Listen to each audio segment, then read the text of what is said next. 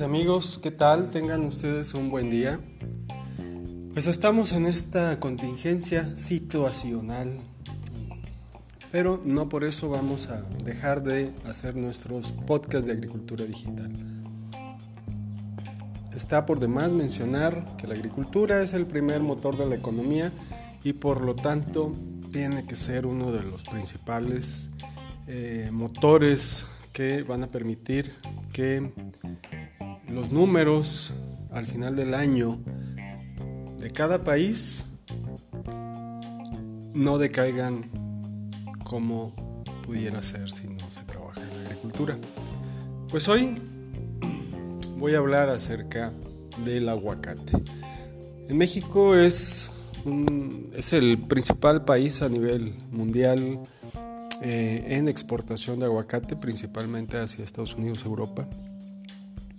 Y pues en tres regiones muy importantes del país se desarrolla, Jalisco, Michoacán, Nayarit, eh, aunque ya también podemos identificar huertas en toda la República, sobre todo en altitudes que van aproximadamente desde los 900 a los 1400, 1600 metros sobre el nivel del mar, adaptándose eh, favorablemente entre los 1200, 1400 metros sobre el nivel del mar. Esto debido que en climas más fríos o más frescos, aunque es un cultivo de clima subtropical, la concentración de materia seca y aceites es mejor.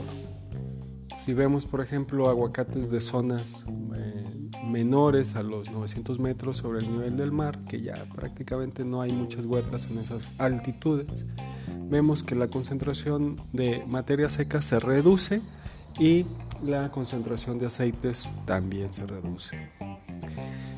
Cuando hablamos acerca de dos elementos fundamentales de este cultivo, tenemos que hablar del agua y de la nutrición. ¿Por qué me quiero enfocar el día de hoy a estos dos aspectos? Pues porque son los que podemos controlar de una forma más eficiente a través de los sistemas de automatización. Y recuerden que en este podcast pues hablamos de la agricultura digital. ¿Y qué mejor ejemplo de agricultura digital que la automatización de los sistemas de riego y fertilización? Cuando nosotros concebimos una huerta de temporal en la zona de Michoacán o en la zona de Jalisco, vamos a ver dos climas totalmente diferentes. Simplemente en Uruapan podemos ver precipitaciones arriba de los 1700 milímetros, o veíamos, tal vez ya los últimos años ya, ya no son tan frecuentes este tipo de precipitaciones o este volumen de precipitaciones. Pero en la zona de Jalisco particularmente en el área del volcán de Colima, todo lo que es Ciudad Guzmán, Tuxpan, Atenquique, toda esta zona de Colima también por la zona de, de, Comala, ¿sí? por eh, la Becerrera, toda esta zona, todo, todo lo que es el perímetro San Gabriel. Y ya le di la vuelta a todo el volcán. Eh, podemos ubicar este, que las precipitaciones no, no, son mayores a los 700 milímetros, 800 milímetros, cuando mucho. Entonces, en el primer caso, en el caso de Michoacán, en las zonas de Uruapa, aunque varía también toda la situación, podemos hablar más de siete microclimas diferentes en las áreas productivas de Michoacán. Pero pues si pudiéramos poner ejemplos, Uruapan, área de Rosales, eh, tal vez un poco en la zona de Los Reyes, pues las precipitaciones pueden fluctuar entre los 1500, 1800 milímetros, no más, y menos en los últimos años. Y la comparación con, con, Jalisco y Colima es que las precipitaciones no llegan a ser más de 800 milímetros. Aún así, en las dos regiones vamos a identificar un área o, un periodo de, de seca que consiste prácticamente en los meses ya a partir de noviembre hasta mayo o incluso hasta junio, que son muy pocas las, los eventos de lluvia que se presentan. Por lo tanto, es indispensable contar con un sistema de riego. Todavía no hablamos si es automatizado y menos si es fertilización también automatizada. Correcto. A este punto, lo que podemos establecer es que las producciones de temporal han sido favorables en el caso de Michoacán. Son producciones aproximadamente que incluso puedan llegar a 15 toneladas o hasta 20, y por qué no mencionar casos de 30 toneladas. Se dan. Pero en la gran mayoría de las producciones que son de temporal, siempre recordemos que la producción de los flujos de crecimiento, de los flujos vegetativos, de los flujos florales, que hablando en términos eh, no técnicos, son brotes. Los brotes que se van a convertir en hojas y en ramas, o los brotes que se van a convertir en flores. En lugar de decir brotes, de forma técnica, eh, decimos flujos. ¿eh? Un brote es un flujo. Digo, esta aclaración porque el podcast, aunque está dirigido para agricultores y para técnicos especialistas, también seguramente va a ser escuchado por cualquier persona que esté interesada en conocer del tema. Partiendo de esta premisa, entonces encontramos que la mayor actividad de los árboles de aguacate van a ser a partir de la primavera. Esto quiere decir que la primavera que empieza en marzo, abril y mayo, pues es curiosamente cuando estamos en nuestra región, en, la latitud norte, al norte hacia el Ecuador, del Ecuador hacia el norte, todos los países que estamos en esta latitud, pues tenemos la primavera en esta época, a partir de marzo, abril y mayo. Esto nos pone en una situación que no hay precipitaciones. Particularmente no hay lluvias en el litoral del Pacífico mexicano. En México, en estos meses de la primavera, concretamente en estos estados de Jalisco y Michoacán, no llueve. Y es cuando el árbol demanda una mayor cantidad de agua y nutrientes para la producción de la cosecha. Entonces, obviamente, si nosotros aportamos agua en, las, en los meses de secas o en los meses secos o de la primavera, los rendimientos van a ser superiores a comparación o en comparación, mejor dicho, que los que vamos a tener en huertas de temporal. Dicho lo anterior, ahora enfoquémonos en el tema de la automatización de nuestro sistema de riego. ¿Cuánta agua puede ocupar un árbol de aguacate? ¿Cuántos ¿Cuánto fertilizante puede requerir? Y estamos hablando de fórmulas completas, nitrógeno, fósforo, potasio, calcio, magnesio y azufre, hierro, manganeso, boro, etc. Todos estos nutrientes nosotros vamos a requerir incorporarlos en una solución nutritiva a nuestros árboles a través de nuestro sistema de riego. Nuestro sistema de riego es muy importante que cuando vamos a adquirir uno con cualquier proveedor, le exijamos que tenga un coeficiente de uniformidad superior al 90%. ¿Qué quiere decir esto? Que cualquier dispositivo, llámese gotero o llámese microaspersor, tenga la misma cantidad de agua los que están más cerca de nuestra fuente o de nuestra válvula como los que están más retirados. Que es muy común ver cuando nosotros hacemos nuestras propias instalaciones. Pues simplemente ponemos una manguera en el surco y vamos colocando aspersores o una manguera de goteo, esperando pues que cada gotero nos dé la misma cantidad de agua cada mismo aspersor nos dé la misma cantidad de agua. Y simplemente esperamos a que todas las mangueras se presuricen y esto no, definitivamente no garantiza que podamos estar dándole la misma cantidad de agua a cada árbol. Porque si nosotros regamos aguas abajo, los árboles que van a estar en la parte más baja pues obviamente van a recibir más agua por efectos de la gravedad. Recordemos que la gravedad sobre el, flujo del agua tiene un impacto y este impacto en terrenos, un efecto mejor dicho, más que impacto, en terrenos con declive, pues va a hacer que el volumen de agua sea mayor en las partes más bajas. O viceversa, si nosotros estamos regando aguas arriba, y lo menciono porque las topografías de aguacate en estas regiones no son planas, sino son entre cerros, entre cordilleras, entre cañadas. Desafortunadamente pues vemos la deforestación de zonas con pino, encino, y bueno, pues ahí se establece el aguacate.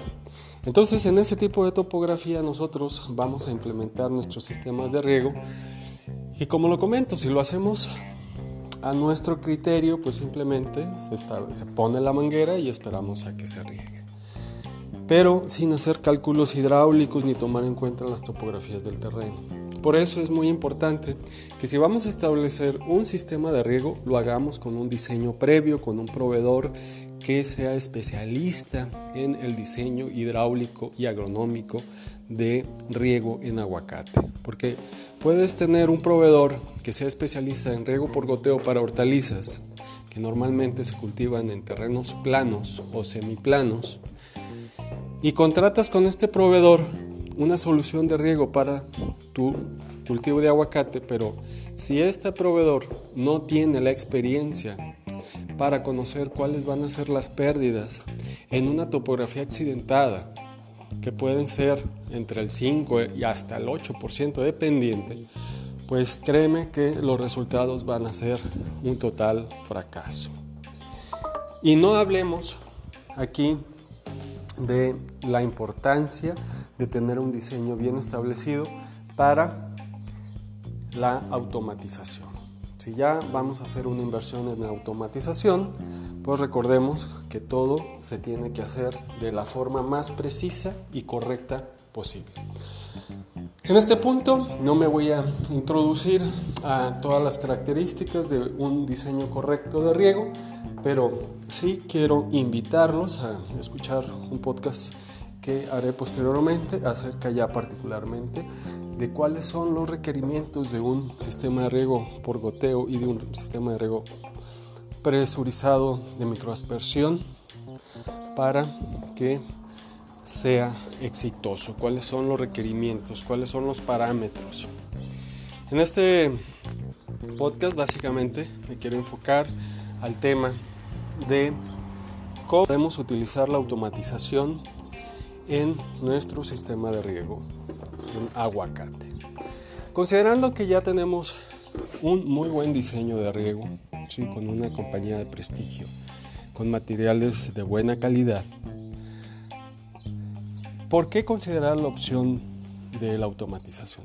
En primer lugar, recordemos que cada vez la mano de obra está más escasa y de preferencia tenemos que enfocarla a partes de nuestro proceso productivo donde realmente el valor de la mano de obra tenga una mayor rentabilidad. Y esto me estoy refiriendo a la cosecha. Si yo tengo disponibilidad de mano de obra, en lugar de dedicarla al riego y a la fertilización, mejor dedicarla a hacer una correcta cosecha, mejor dedicarla a procesos de empaque, a procesos de selección, a procesos de evaluación de mi huerta, a procesos de biometría, a procesos de monitoreo de, del desarrollo fisiológico y fenológico de la planta, cuál va siendo las épocas de floración, cuál, qué porcentaje de cuajado tengo, cuáles son mis eh, flujos, en qué época son mis flujos florales, cuál es el diámetro de mis tallos, etc. Ya que la automatización del sistema de riego hoy es una realidad y vale la pena hacer la inversión. La agricultura digital siempre, como cualquier tecnología, siempre va a tener una retribución a corto plazo y cuando mucho a mediano plazo. La posibilidad de yo establecer la cantidad adecuada de agua por árbol, a mí me va a permitir tener la tranquilidad de que cada centavo que yo invierta en nutrientes, en fertilizantes, pues va a ser retribuido por la planta en la calidad y en la producción. Es así entonces que yo me puedo dar el lujo de escoger fertilizantes de primera calidad porque sé que mis procesos de automatización de riego me van a permitir no gastar un centavo más, no contaminar el manto freático, el subsuelo, la napa, la, napa como dicen este, sudamericanos, la napa freática. Para nosotros en México decimos el manto, el manto freático, el subsuelo, el agua que está en el subsuelo. Es muy común verlo en Jalisco y en Colima, como en estos suelos arenosos se aplican volúmenes de agua de por sí escasos y al final, por pensar que el riego es adecuado, aplico, una gran cantidad de horas, una vez por semana, en lugar de dividirlo en dos o tres días o incluso riegos diarios, ¿verdad? Cuando yo automatizo mi sistema de riego a través de un software y de un dispositivo que me va a permitir la apertura y la cierre de válvulas de forma remota a través de dispositivos de tiempo, que envían la señal vía radiofrecuencia a los selenoides que están en las válvulas, yo puedo realizar un programa donde pueda hacer riegos diarios. ¿Y por qué no decirlos? Incluso varios riegos al día. Si eh, las arenas del suelo son demasiado gruesas y la existencia de limón es muy baja. O tal vez tengo un suelo franco de muy buena calidad tipo topure, como es el caso de Michoacán, donde con solamente un par de riegos por semana estoy satisfaciendo las necesidades de agua de mi cultivo. Es, hasta este momento, en esta forma muy clara, muy concreta, muy específica, y se los vuelvo a mencionar, la automatización del riego no es otra cosa más que contar con un software que a través de un dispositivo de transmisión va a hacer la apertura y el cierre de válvulas a través de radio control. En función de que yo determino cuántas horas y, y cada cuántos días puedo hacer el riego. Esto es una tabla que nosotros determinamos técnicamente tomando en cuenta la capacidad de campo en la cual yo tengo que mantenerme durante toda mi temporada. ¿Qué voy a tomar en cuenta para hacer la fertilización automatizada? Pues bien, aquí yo tengo dos opciones. Regar por cantidad o regar proporcional. ¿Qué quiere decir regar por cantidad? Ya sabemos nosotros cuáles son los niveles eh, de producción que requerimos. Si queremos llegar a 20 toneladas por hectárea o si esta huerta me está dando solamente 10 toneladas por hectárea o me está dando solamente 6 eh, toneladas por hectárea. Primero, establecer el objetivo de cosecha en función de la carga de floración de ese año, porque ya sabemos que un año es on y otro año es off. El año on va a ser mucha fruta pero pequeña y el año off va a ser poca fruta pero grande. Entonces, un año va a ser de alta producción, otro año puede ser de baja producción o podemos estabilizar la producción de año con año lo más posible, no quiere decir que lo logremos al 100%, pero que esta fluctuación no sea tan marcada, lo vamos a lograr a través de un correcto análisis de producción. ¿Por qué? Porque a lo largo del año el cultivo nos está requiriendo una gran cantidad de carbohidratos para alimentar todas sus estructuras vegetales, ¿verdad? La raíz, los brotes o flujos vegetativos, los brotes o flujos florales, la floración misma, el cuaje del fruto el crecimiento del fruto. ¿sí? Y entonces yo voy a tener así diferentes etapas de floración y tengo la flor marsella, la flor loca, la flor normal y la tengo que saber ubicar en el tiempo. Tengo que saber ubicar en el tiempo cuánto me va a tardar un fruto, dependiendo a la flor que, sea, que, que se haya generado. Si es la Marsella, pues tal vez nosotros nos vayamos a prolongar 8.5 meses. Si es la loca, tal vez se vaya a prolongar 5 meses. ¿sí? Con todas estas gráficas y análisis no es que no se pueda dar una recomendación de fertilización general, claro que se puede, pero en lo particular cada huerta va a tener sus propios requerimientos. ¿sí? Entonces tenemos que analizar aquí el tema de cuál va a ser el volumen de cuajado ¿sí? de, cada, de, cada, de cada año. ¿sí? Y para esto pues es muy importante hacer biometrías en campo que nos permitan a nosotros estimar si vamos a llegar a una producción de 6 toneladas, de 10 toneladas o de 20 toneladas. Cuando nosotros, además de eso, vamos a definir cuáles son estas cantidades de fertilización, yo les comentaba que podemos hacer fertilizaciones por cantidad o fertilizaciones de forma proporcional. Las fertilizaciones proporcionales tienen más que ver con eh, eh, sistemas muy bien controlados, pero si ustedes ya tienen su cultivo automatizado, su, su cultivo de aguacate automatizado, pueden pensar definitivamente en hacer una fertilización proporcional. Los equipos de fertilización proporcional le van a dar desde el inicio del riego hasta el final la cantidad exacta y adecuada que se está requiriendo. Y más si ustedes hacen riegos diarios. Pero regresando un poquito a los requerimientos del cultivo, nosotros en términos generales, y esto lo dice la literatura, a través de las curvas de extracción que se hacen para la investigación de, de cuáles son los nutrimentos, los nutrimentos requeridos para el cultivo, podemos establecer en forma general lo siguiente. Para la producción de una tonelada de aguacate vamos a requerir entre 8 y 8.5 kilos de nitrógeno, entre 2 y 3 kilogramos de fosfato o P2O5 y de 13 a 14 kilogramos de potasio.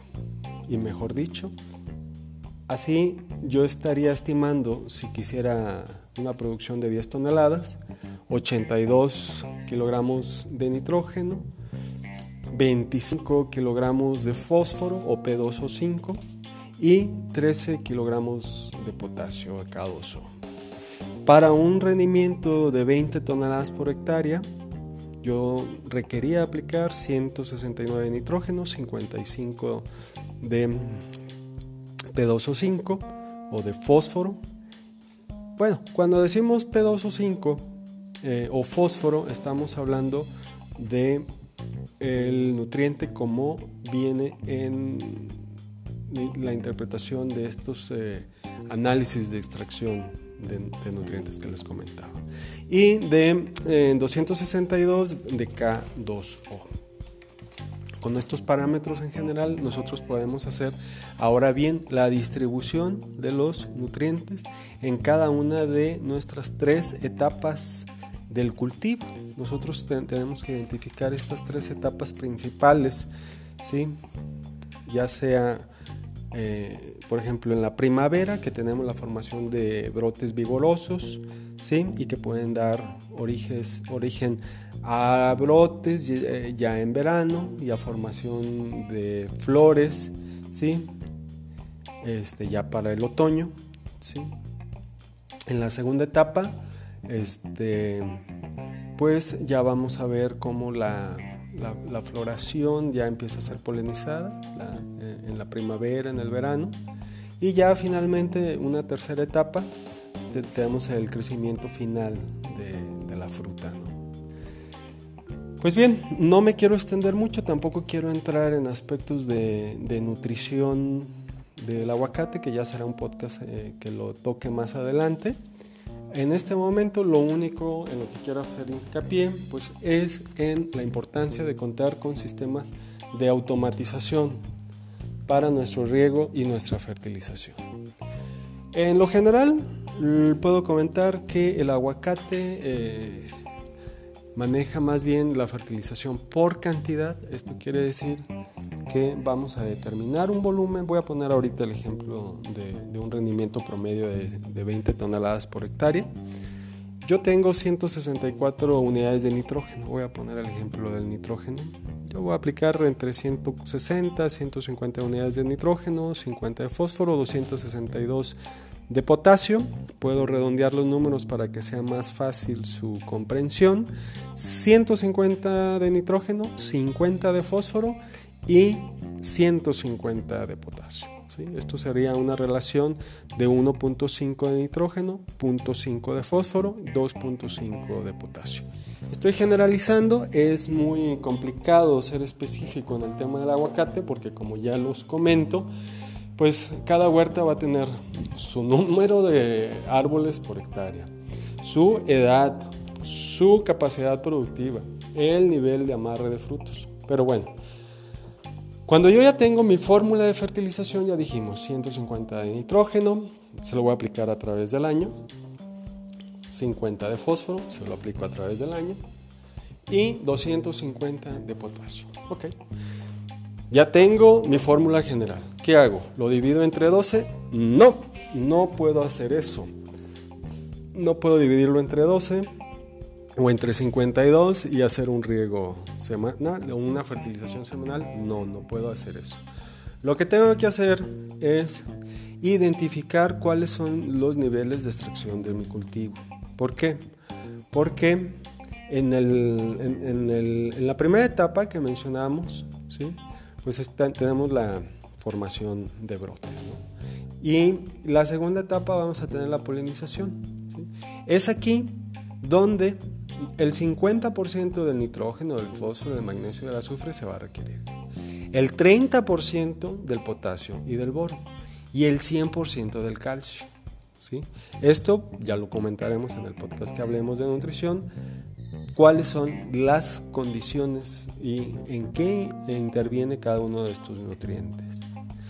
Ya en la tercera etapa que comentamos, que es el crecimiento final del fruto, vamos a requerir nosotros el 50% del nitrógeno, el otro 50% del fósforo, 50% del magnesio, el 50% del azufre, pero el 70% del potasio y el 70% del boro final. Pero ahí no termina la historia. Apenas estamos empezando a hacer el diseño, la estructura de cuáles van a ser los volúmenes de nutriente que voy a estar aplicando de forma semanal. ¿sí? Por eso, y les comento, es muy importante que nosotros automaticemos, si tenemos la posibilidad, nuestros sistemas de riego y fertilización, porque el éxito de la producción y la calidad tiene que ver mucho con la exactitud de la aplicación de los nutrientes. El aguacate es un árbol que está demandando constantemente carbohidratos, como ya lo comenté anteriormente, para la formación de raíces, porque tenemos también un periodo muy fuerte, una vez que pasamos los primeros meses, las primeras semanas de la primavera, que se va en desarrollo de raíces, ¿sí? ya entrando en el verano es una producción de raíces intensa porque se está preparando todo su sistema radicular que va a alimentar todos esos frutos que se cuajaron, pero que también se están intercalando con otros flujos vegetativos, otros flujos florales y otros eh, frutos que ya vienen en desarrollo. Por eso es bien importante hacer un programa de fertilización adecuado para que yo en cada semana esté aplicando los volúmenes necesarios de nitrógeno, de fósforo, de potasio, de calcio, de magnesio, de azufre, de boro, de hierro, que se van requiriendo semanalmente para poder cubrir las necesidades de todas las estructuras vegetativas. Raíz, brotes vegetativos, brotes florales o flujos vegetativos o flujos florales, cuajado del fruto o las primeras etapas de crecimiento del fruto y finalmente el llenado del fruto, que esto va a durar aproximadamente, dependiendo cuándo tuvimos la floración, de 8 hasta 14 meses. en poder llegar al final de la cosecha. Por lo tanto, tenemos que conocer muy bien nuestra huerta para poder estar haciendo las aplicaciones de fertilizante de acuerdo al volumen de estructuras vegetales que yo tengo porque voy a estar haciendo aplicaciones de calcio y voy a estar haciendo aplicaciones de potasio y voy a estar haciendo aplicaciones de fósforo y voy a estar haciendo aplicaciones de nitrógeno, pero tengo que conocer la compatibilidad de cada una de ellas. Recordemos que si estoy yo haciendo una fertilización vía sistema de riego, si yo estoy haciendo riego, tengo que cuidar muy bien cuáles van a ser estas cantidades que voy a estar aplicando y sobre todo la compatibilidad entre fertilizantes. Yo no puedo mezclar calcio con azufre porque se me precipita. No puedo aplicar calcio con fósforo porque se me precipita. Entonces tengo que tener una serie de tanques ¿sí? Que me van a permitir hacer unas soluciones madres sin que haya esa precipitación.